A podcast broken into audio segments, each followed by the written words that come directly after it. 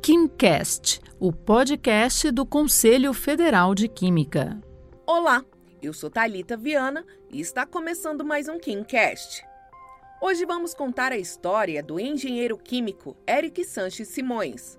Além de especialização na área de meio ambiente, Eric também tem um mestrado em Ciência e Tecnologia Ambiental, que teve como tema da dissertação a degradação de fármacos por meio de processos de oxidação avançada. E por que estamos falando sobre o Eric e a formação dele?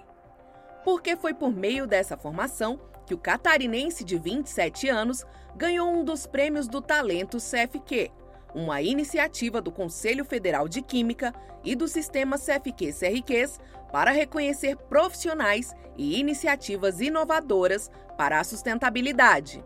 O trabalho desenvolvido pelo campeão na categoria de engenharia química destacou o papel da ciência na melhoria das condições de vida do planeta. Eric, explica pra gente um pouco sobre a tese desenvolvida. Trabalhei com é, ozonização, trabalhei também com fotólise, tra trabalhei com é, irradiação de ultrassom também e apliquei outros agentes oxidantes como peróxido de hidrogênio e fiz as, essas associações para avaliar a influência do pH uh, em processo de tratamento de efluentes, né? Então foi um, uma pesquisa bem, bem bacana que ela tem uns resultados bem interessantes para a literatura, né? Você afirmou durante a premiação que seu trabalho pode contribuir para minimizar os impactos ambientais e para trabalhar em prol da sustentabilidade de empresas que tratam desse tema, de como elas poderão fazer o uso dessa água como um serviço.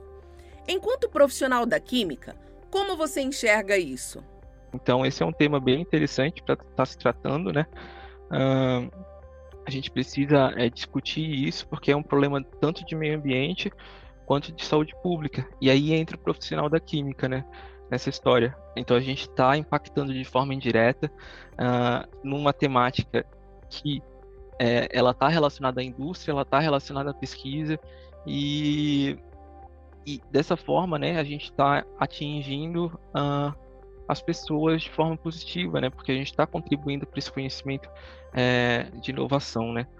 Então, cada resultado desse da pesquisa, ela vai contribuir para a literatura e possivelmente para possíveis métodos que vão minimizar esse tipo de impacto ambiental. As inscrições para o Prêmio Talento CFQ 2023 vão de 6 de fevereiro a 14 de abril a iniciativa reconhece o trabalho e a importância do profissional da química para a sociedade.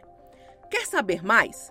Siga o nosso perfil nas redes, é o arroba CFQuímica, que você encontra no Instagram, Facebook, LinkedIn, Twitter e TikTok. Muito obrigada e até a próxima! Você ouviu o KimCast, o podcast do Conselho Federal de Química.